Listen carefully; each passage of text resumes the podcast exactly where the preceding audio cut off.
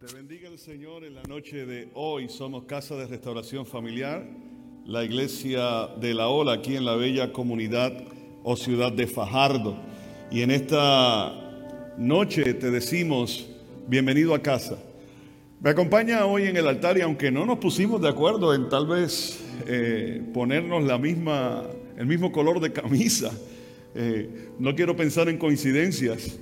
Pero qué bueno, qué bueno, me hace sentir más, más cerca. Me acompaña el pastor Benito Rodríguez, es pastor en nuestra casa. Eh, él y su esposa, la hermana Olga Beltrán, están a cargo del grupo Renacer. Pero además de esto, Benito es un maestro teólogo, especialmente en la escatología o los eventos del porvenir o eventos futuros, lo que está contenido en la palabra de Dios en los libros proféticos y en el libro de Revelación o libro de Apocalipsis. Durante esta semana, el mundo entero, el ojo eh, noticioso ha estado puesto en la figura de Israel. Y quiero, he tomado este tiempo para poder hablar acerca de Israel, la iglesia y Cristo. Y mientras se estudiaba el Salmo 83, eh, me vino a la mente el pastor Benito y dije, voy a llamar, voy a llamar para ver si Benito me acompaña en esta noche. Importante, querido amigo, querida amiga, querido hermano, querida hermana que me escuchas y me ves en este tiempo. Quiero que puedas observar lo siguiente, dos cosas. Número uno, que debes buscar lápiz y papel. Es necesario que escribas. Número dos, que el reloj de Dios está puesto sobre Israel, el reloj de Dios está puesto sobre la iglesia y el reloj de Dios está puesto sobre la vida y figura de su Hijo Jesucristo. Y vamos a ver lo que Asaf, eh, descendiente de la tribu de Leví, a cargo de la adoración en el templo, nos dice en el Salmo 83. Así que la palabra de Dios dice de la siguiente manera. ¿Lo tenemos proyectado ahí arriba? Dice, oh Dios, no guardes silencio, no te quedes, oh Dios, callado e impasible. Mira cómo se alborotan tus enemigos, cómo te desafían los que te odian. Con astucia conspiran contra tu pueblo, conspiran contra aquellos a quienes tú estimas. Y dicen, vengan, destruyamos a su nación que el nombre de Israel no vuelva a recordarse. Como un solo hombre se confabulan, han hecho un pacto contra ti. Los campamentos de Don y de Ismael, los de Moab y los de Agar. Guebal, Amón y Amalek, los de Filistea y los habitantes de Tiro. Hasta Siria se les ha unido ha apoyado a los descendientes de Lot, Selah. Haz con ellos como hiciste con Madián, como hiciste con Císara y Javín en el río de Cuizón, los cuales perecieron en Endor y quedaron en la tierra como estiércol. Haz con sus nobles como hiciste con Oreb y con Seb. Haz con todos sus príncipes como hiciste con Seba y con Salmuna que decían, vamos a adueñarnos de los pastizales de Dios. Hazlos rodar como zarzas, Dios mío, como paja que se lleva el viento. Y así como el fuego consume los bosques y las llamas incendian las montañas, así persíguelos con tus tormentas y aterrorízalos con tus tempestades. Señor, cúbreles el rostro de ignomia para que busquen tu nombre. Que sean siempre puestos en vergüenza, que perezcan humillados, que sepan que tú eres el Señor, que ese es tu nombre, que sepan que solo tú eres el Altísimo sobre toda la tierra. El Señor añada bendición a su santa palabra. Históricamente, tengo que decirte que el pueblo de Israel ha sido un pueblo que ha sido duramente atormentado. Entre el 1516 al 1917, estuvieron bajo el dominio del imperio otomano, que no es otra cosa que decir el imperio turco. Lo que conocemos hoy como Turquía era lo que arropaba todas esas tierras e imperaba. Y entre 1516 a 1917, aproximadamente unos 600 años que se tienen hasta el 1947-48, el pueblo de Israel fue duramente asediado, paliado, maltratado. Primero por el Imperio Otomano y entre el 1917 a 1948 por los británicos. No es hasta entonces que en el 1948 y a través de una resolución de la Organización de las Naciones Unidas, Israel recibe su título como nación independiente y se les reconoce como pueblo. Quiero enseñarte un mapa que tenemos eh, para proyectar, para que puedas ver lo que representa Israel y en lo que se está enfrentando desde mucho antes del 1516 hasta este entonces. 1516, te repito, al 1917 el imperio otomano fue quien lo gobernaba. Y luego, entre 1917 y 1948, el imperio británico. Todo lo que ves de verde es el mundo árabe. Y el puntito rojo que ves en el mapa es Israel. Quiero que observes nuevamente. Todo lo que está de verde en ese mapa es el mundo árabe. Y el puntito rojo sería la nación de Israel. Vale la pena aclarar en esta noche que no todos los árabes son musulmanes. Y no todos los musulmanes son árabes. Por ejemplo, el imperio otomano, que hoy es Turquía, el cual hemos tenido la oportunidad de visitar de alguna manera, ¿verdad, Pastor Benito? Y, y aunque su gobierno está polarizado en una forma secular, sabemos que bajo la trastienda su imperio, su gobierno es totalmente musulmán. Así que quiero repetir esta frase porque para mí es importante, porque nosotros reconocemos en el mundo árabe que no todo el mundo practica el Islam, es una religión, y que no todo entonces el que de alguna manera inclusive es árabe, eh, no, no es cristiano, porque sería, sería una etnia. Eh, usa el micrófono ahí, Benito. Exacto, es una etnia. Y, la diferencia entre lo que es una etnia y lo que es una religión, seguro que muy bien, pastor. Y entonces en ese aspecto, el mapa entonces nos ilustra de lo que estamos hablando. Israel, eh, Pastor Benito, tiene un trato especial y considerado de parte de Dios, ¿cierto? Amén, eso es así. de hecho, los teólogos le llaman a Israel el reloj profético de Dios. Por eso Jesús dijo en Mateo 24, 32, de la higuera aprendan la parábola. Cuando vamos a Joel capítulo 1, versículo 6, sabemos que esa higuera es Israel, dice que será eh, destruida por dos días, pero que al tercer día Dios la habría de restaurar los dos mil años de que estuvo en el exilio el pueblo de Israel, 14 de mayo de 1948 regresan a su tierra.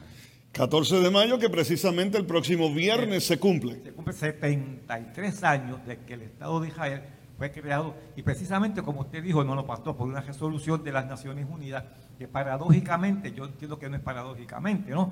Fueron 206 delegados los que se reunieron en las Naciones Unidas. Ezequiel capítulo 37 habla del Valle de los Huesos Secos. Son 206 huesos los que tenemos en el cuerpo y 206 delegados se reunieron el 14 de mayo del 48 para declarar a Israel un Estado libre y soberano. Nosotros hablamos de un Dios de paz, de un Dios de amor, que el reino de Cristo es un reino de paz, pero es imprescindible que el mundo entero, especialmente los creyentes, podamos ver que todo lo que tiene, que ver con Israel es importante para nosotros y marca una era y un tiempo para nosotros. Creemos en la paz, creemos inclusive en que la vida debe preservarse, eh, no estamos de acuerdo eh, en medio de eh, estos conflictos que se prive de la vida a los ciudadanos, pero es propiamente entender también, como viste en el mapa, que Israel tiene el derecho, primero por Dios, y luego por una resolución dada en el 1948, que es un cumplimiento también profético para ellos, de convertirse en nación. Ahora bien, Desde el pasado lunes, que se está ya acercando el cierre de las fiestas musulmanas o la celebración del Ramadán en el Islam, y se une esta situación de la celebración precisamente del 14 de mayo para Israel, eh, hay otro evento que podemos decir bélico o catastrófico. Lo único que en el marco, y yo quiero que ustedes puedan entender, en el marco profético eh, para los cristianos de Occidente, para los que no son judíos, para los que no son de Israel, marca tiempos del fin. Eso es correcto, hermano, porque la, problemática básicamente de lo que estamos viviendo en el día de hoy, desde el día 10, primero es porque hoy mismo, un día como hoy, el 2018, el presidente entonces de los Estados Unidos, Donald Trump, declara a Jerusalén como la capital indivisible del Estado de Israel. Como usted muy bien señaló, pastor, el 14 de mayo, viene desde 1947 las resoluciones, pero se materializan el 14 de mayo de 1948, Israel se convierte en un Estado soberano, pero hay una problemática con respecto a Jerusalén. Y Jerusalén es la ciudad que Dios dice, el que toque a Jerusalén es como si tocara la niña de mis ojos. Claro, y cuando hablamos de tiempo del fin, no estamos hablando del el fin. Exacto. El tiempo del fin es el pronunciamiento de que algo final se acerca, pero todavía no es. Exacto. Lucas capítulo 21 bien claro, bien claro lo enmarca cuando dice, cuando ustedes vean estas cosas, erguíos, levantad vuestras cabezas, porque vuestra redención, no es que llegó ya, está cerca. Y eso es lo que estamos hablando. Estamos hablando de tiempos y sazones que la Biblia nos autoriza a que lo hagamos, porque no estamos estableciendo fecha ni para el arrebatamiento de la iglesia, ni para la segunda venida física de nuestro Señor Jesucristo. Eso tiene que quedar meridianamente claro. Y entre lo que es la etnia árabe y lo que son los musulmanes, tenemos que establecer entonces en esta noche qué es lo que está ocurriendo. Las fechas marcan un tiempo importante tanto para los musulmanes como para los judíos. Y hablando del Ramadán, hay una organización que se llama Hamas.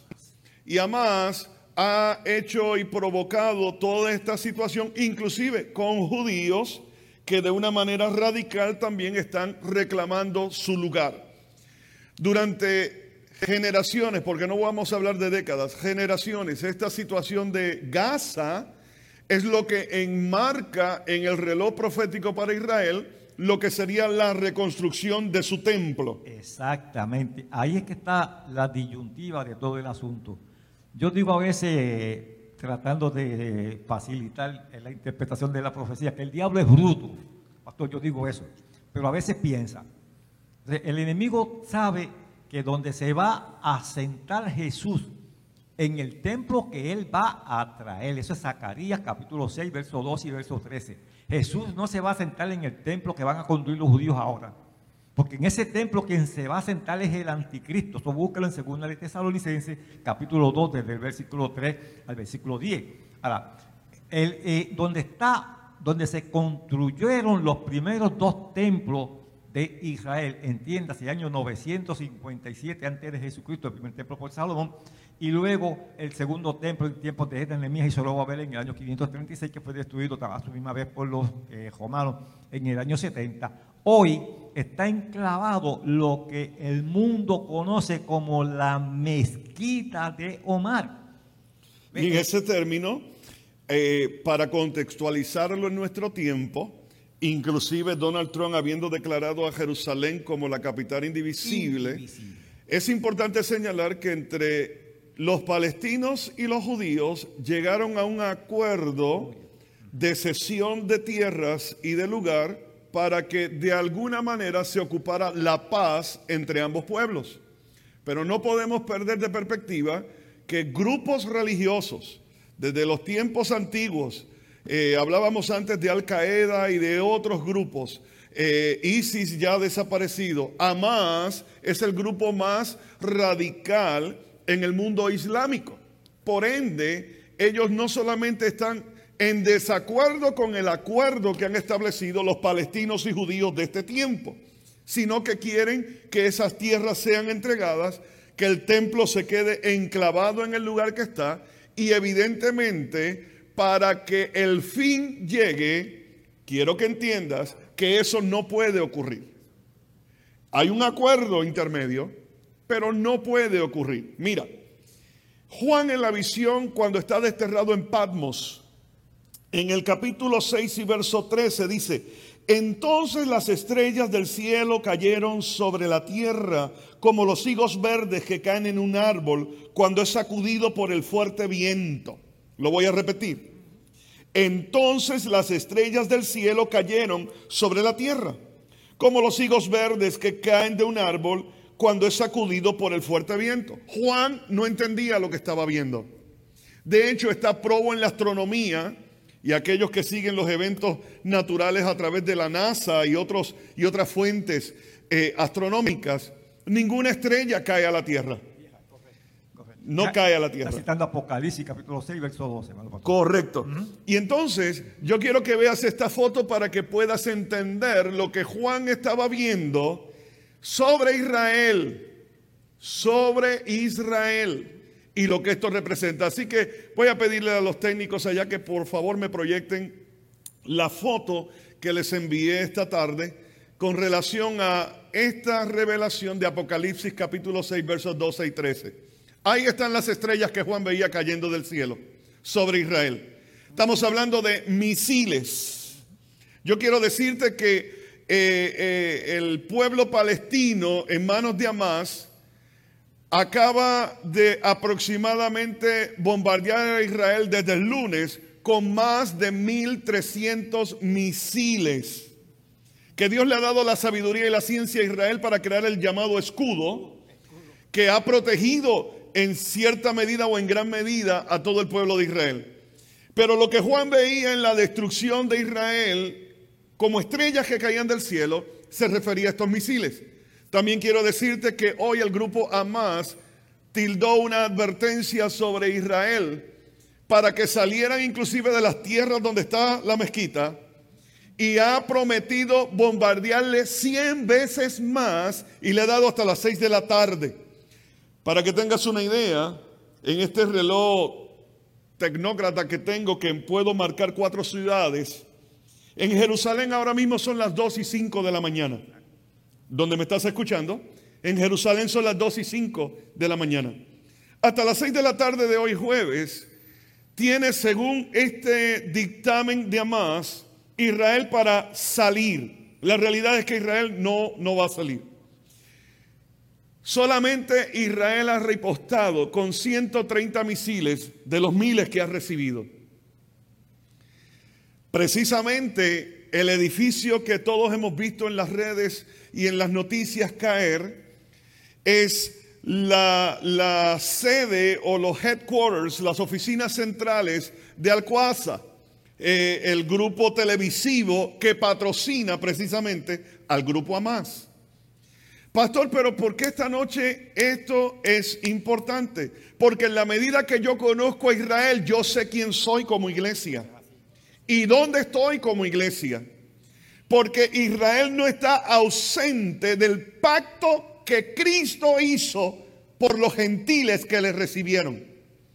Por eso es importante esta noche poder ver estos eventos del capítulo 83 del libro de los Salmos como una señal del tiempo del fin. Fíjense que señalé ahorita para que quede claro en los televidentes, los que conocen un poco de esto, que dije lo que el mundo llama la mezquita de Omar porque Omar no es mezquita. La mezquita es Al-Aqsa, pastor, usted ha estado allí también, sí. yo he estado allí ya siete veces en Israel.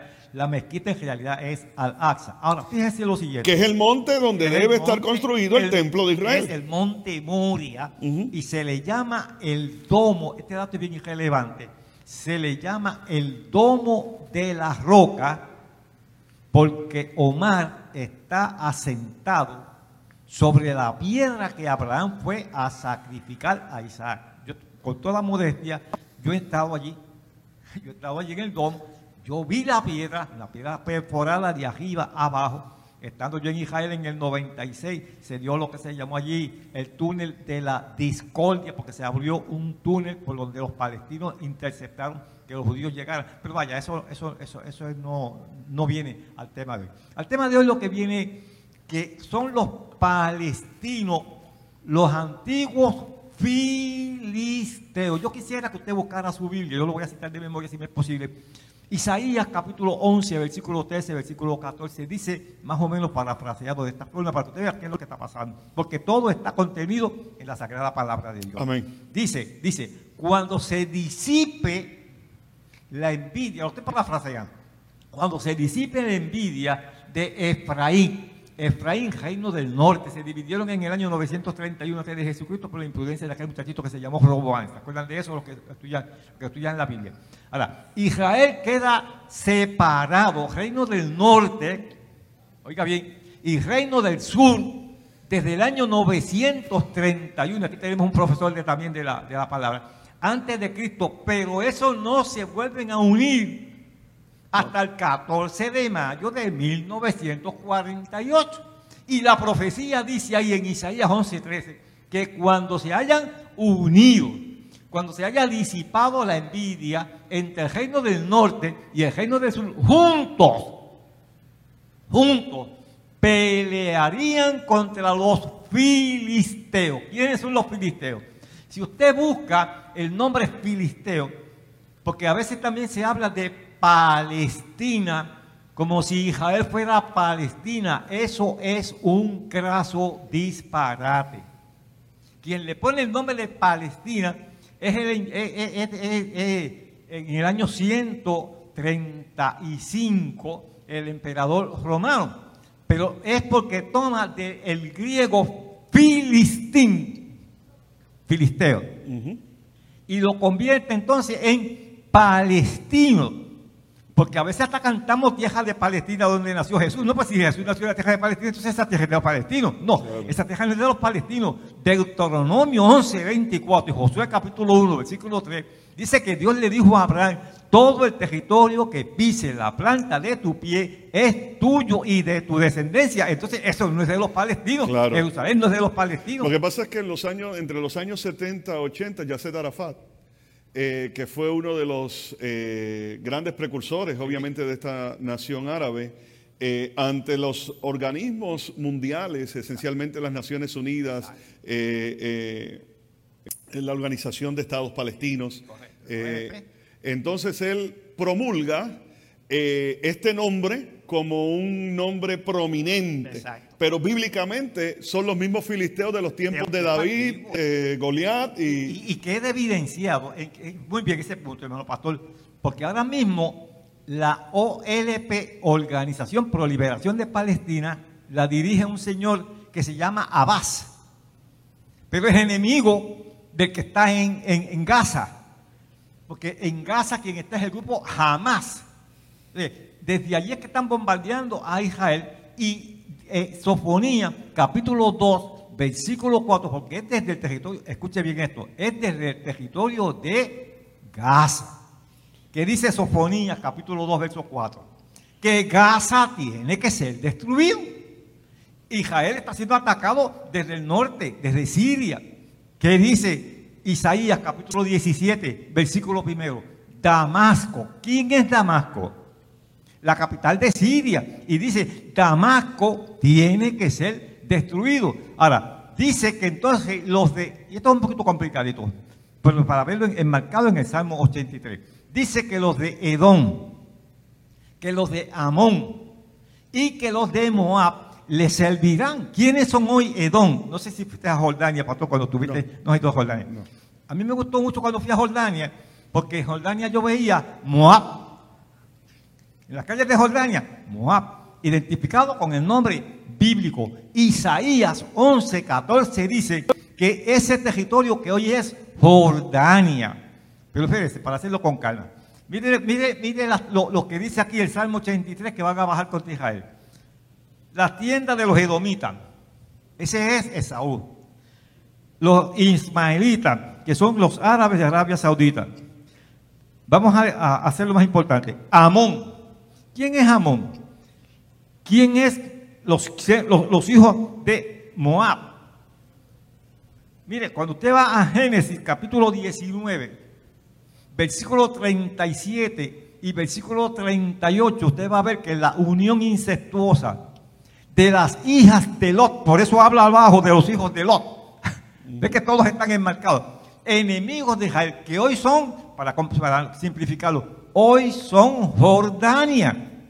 Todo ese territorio, ve ahí lo tienen en la, en la pantalla. La mayor tuvo un hijo a quien llamó Moab, padre de los actuales moabitas. Posteate el 38 para que se vea. Y la hija menor también tuvo un hijo a quien llamó Ben a mí, padre de los actuales amonitas. Hoy, ¿quiénes son esa gente? Jordania. Jordania se va a meter en todo esto porque Israel está proyectando construir asentamientos en la Cisjordania, en lo que es antes de Jordán, pero después tiene que volar, como dice aquí, sobre los hombros de los filisteos, para entonces llegar hasta lo que es Jordania. De tal manera que puedan recibir a todos los judíos que fueron expatriados que fueron sacados y que proféticamente tienen que regresar a su tierra. Y que ahí mismo está en el versículo 10, ahí lo tienen en el, versículo 10 de ese capítulo 11 de Isaías. ¿Por qué es importante para nosotros conocer en este tiempo Israel, la iglesia y Cristo? Mira, uno de los detalles que siempre se ha criticado al pueblo evangélico de Occidente es por qué bendice a Israel. Primero porque es un mandato de Dios. Y quien, y quien bendiga a Israel será bendito. Quiero señalarte que uno de los países que más ha bendecido a Israel y que recibe bendición en antes, años antes, siglos antes, fue su gran perseguidor que fue Egipto. Sin embargo, hoy Egipto, de una manera muy particular, silente, defiende a Israel, defiende su situación y recibe bendición. Hoy muchos de los que están sufriendo ahora mismo, y, quiero decir que tanto palestinos como judíos, israelitas están sufriendo esta situación. No podemos quitar por el mero. Nosotros somos amantes de la vida, preservadores de la vida, creemos en la vida, pero sobre todas las cosas somos bíblicos. Quien atenta contra Israel tiene ya de antemano un juicio de maldición sobre sí.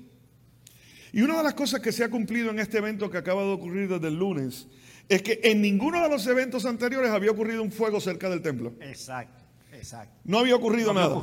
Mira, dice Zacarías capítulo 2 y verso 9. Porque tú, oh Señor, has encendido fuego y en el fuego lo construirás.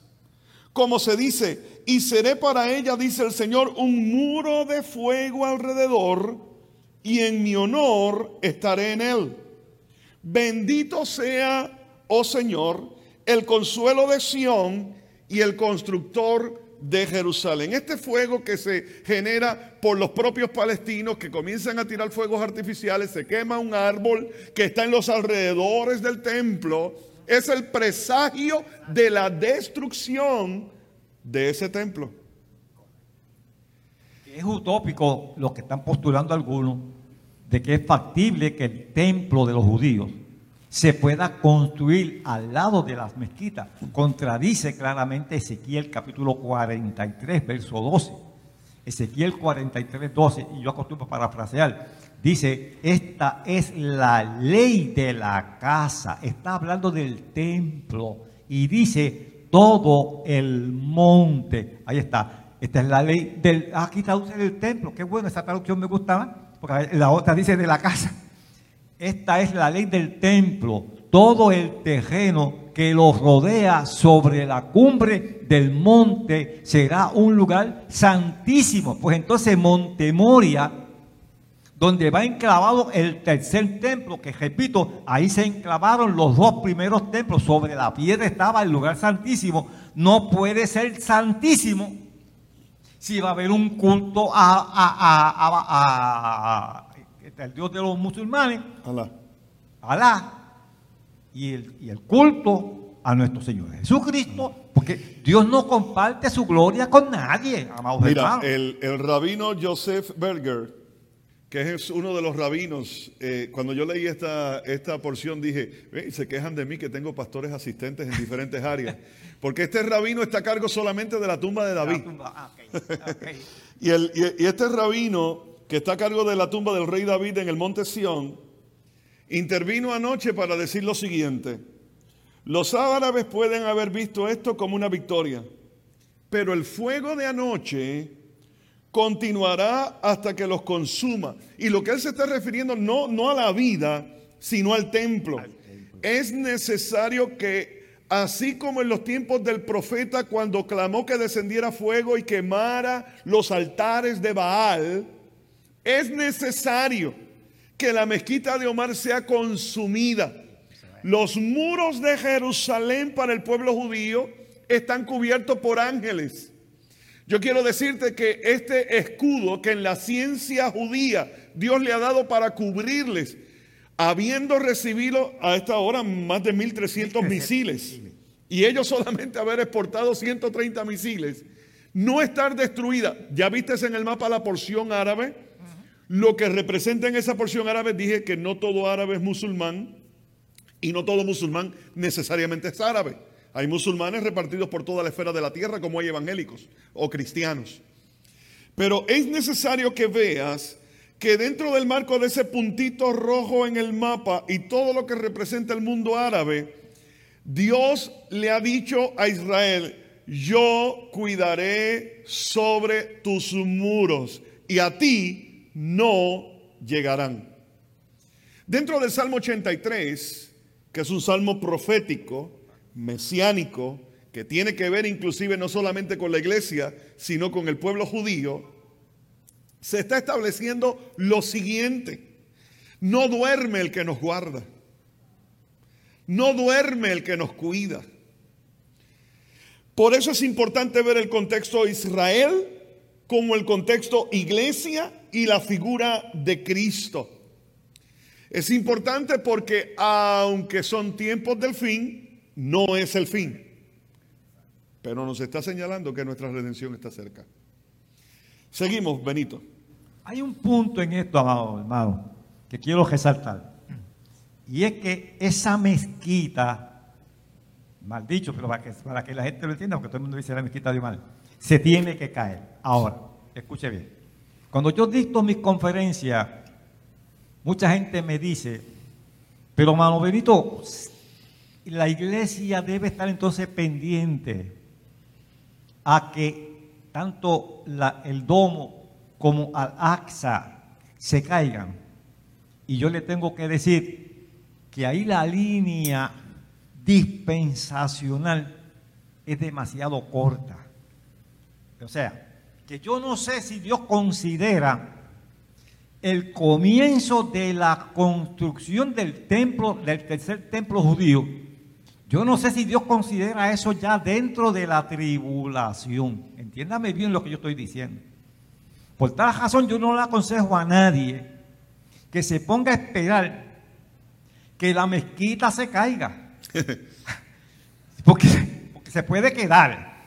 Porque se puede quedar aquí. Porque digo, la, la, la, la, la, la- la trayectoria dispensacional, si es que se cuenta la, la tribulación como una dispensación eh, meramente, que eso habría que, que de eso habría que discutirlo en otro tema, porque es demasiado de abarcador. Pero lo que yo estoy diciendo es que un misil, oiga bien ahora, un misil de los que están lanzando jamás, porque la, la- la idiosincrasia de Israel es no atentar contra ningún templo, aunque no sea judío.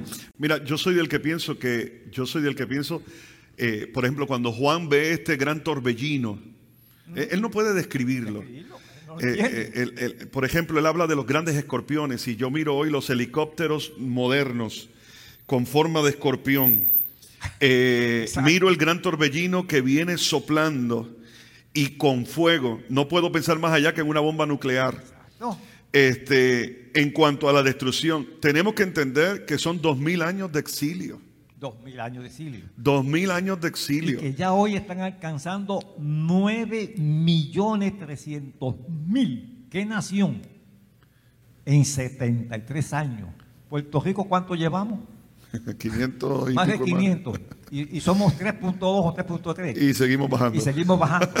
En 73 años ese pueblo ha alcanzado 9 millones 300 mil habitantes al día de hoy. Ese puntito rojo que viste en el mapa, que de una manera muy particular, no sé si puedan volvérmelo a proyectar, se convierte en el 1948 en una nación y desde el 1900, bueno, desde antes, pero desde el 1948 hasta este entonces no ha estado exenta de conflictos específicamente por las tierras árabes. ¿Ves? Ese puntito rojo representa a Israel, todo lo verde representa el mundo árabe. Como dije anteriormente, no quiero volver a repetir, eh, eh, eh, no todo árabe es musulmán como no todo musulmán es árabe. Ahora bien, dentro del marco de lo que estamos viendo en esta noche la importancia para la iglesia es cuán escondidos estamos en la figura de Cristo. Porque de la misma forma, eh, mira, eh, eh, uno de los ah, aspectos más, no quisiera usar la palabra brutal, pero, pero, pero la tengo que usar bien puertorriqueña, es que el fuego consume y limpia. De la única manera que los judíos pueden reconstruir el templo es que por un gran fuego sea limpiado el monte. El lugar donde va a ser construido el tercer templo. El tercer templo. Exactamente. Que no puede ir, repetimos, no puede ir al lado. Las mezquitas se tienen que caer. Y reitero, un misil, un misil se puede llevar la mezquita. Y si se lleva la mezquita, yo espero que antes de eso a nosotros nos hayan levantado de aquí a las mansiones celestiales. Y si no nos han levantado, pues, que estemos con la seguridad de la gracia. A mí, yo a veces digo que me encantaría, y a veces le digo al Señor, pastor, Señor, aunque yo estoy siendo claro en la cuestión dispensacional, permítele al mundo que vea que la mezquita se cae. Porque sería una evidencia fehaciente de la fe en Cristo. en su palabra. Y para lo que se llama la primavera árabe, el mundo árabe, hermano, que está conociendo de Cristo, hermano. Pastor, usted trajo a colación ahorita la situación de Egipto. Yo sé que no tenemos tiempo. Lo leen en la casa, búsquese Isaías capítulo 19, verso 20 en adelante, para que vea que dice, bendito el pueblo mío Egipto. Cuando yo estuve en Egipto por primera vez en el 1996, 2% de la población de Egipto, incluyendo los costos, que eso no se sabe ni lo que son, eran, eran, eran cristianos. Hoy, más del 30 o 40% de Egipto es cristiano. Han dejado el mundo islámico para abrazar a Jesucristo. Aquí dice Isaías 19, 20 al 24. Usted lo lee cuando tenga tiempo en su casa. Dice, que se levantará altar para Jehová en la tierra de Egipto, porque de allí dice la palabra que Dios dijo, de allí llamé a mi hijo. Interesante. Y esto está eh, circunscrito al Antiguo Testamento, precisamente en los tiempos del faraón y Moisés, tipología de Jesucristo. bien. bien, estamos terminando ya, ¿verdad? El tiempo nos traiciona en esta noche. Eh, como pastor y, educadores de la casa, queremos contextualizar la importancia en el reloj de Dios, tanto para Israel que no lo podemos despachar como algo ajeno.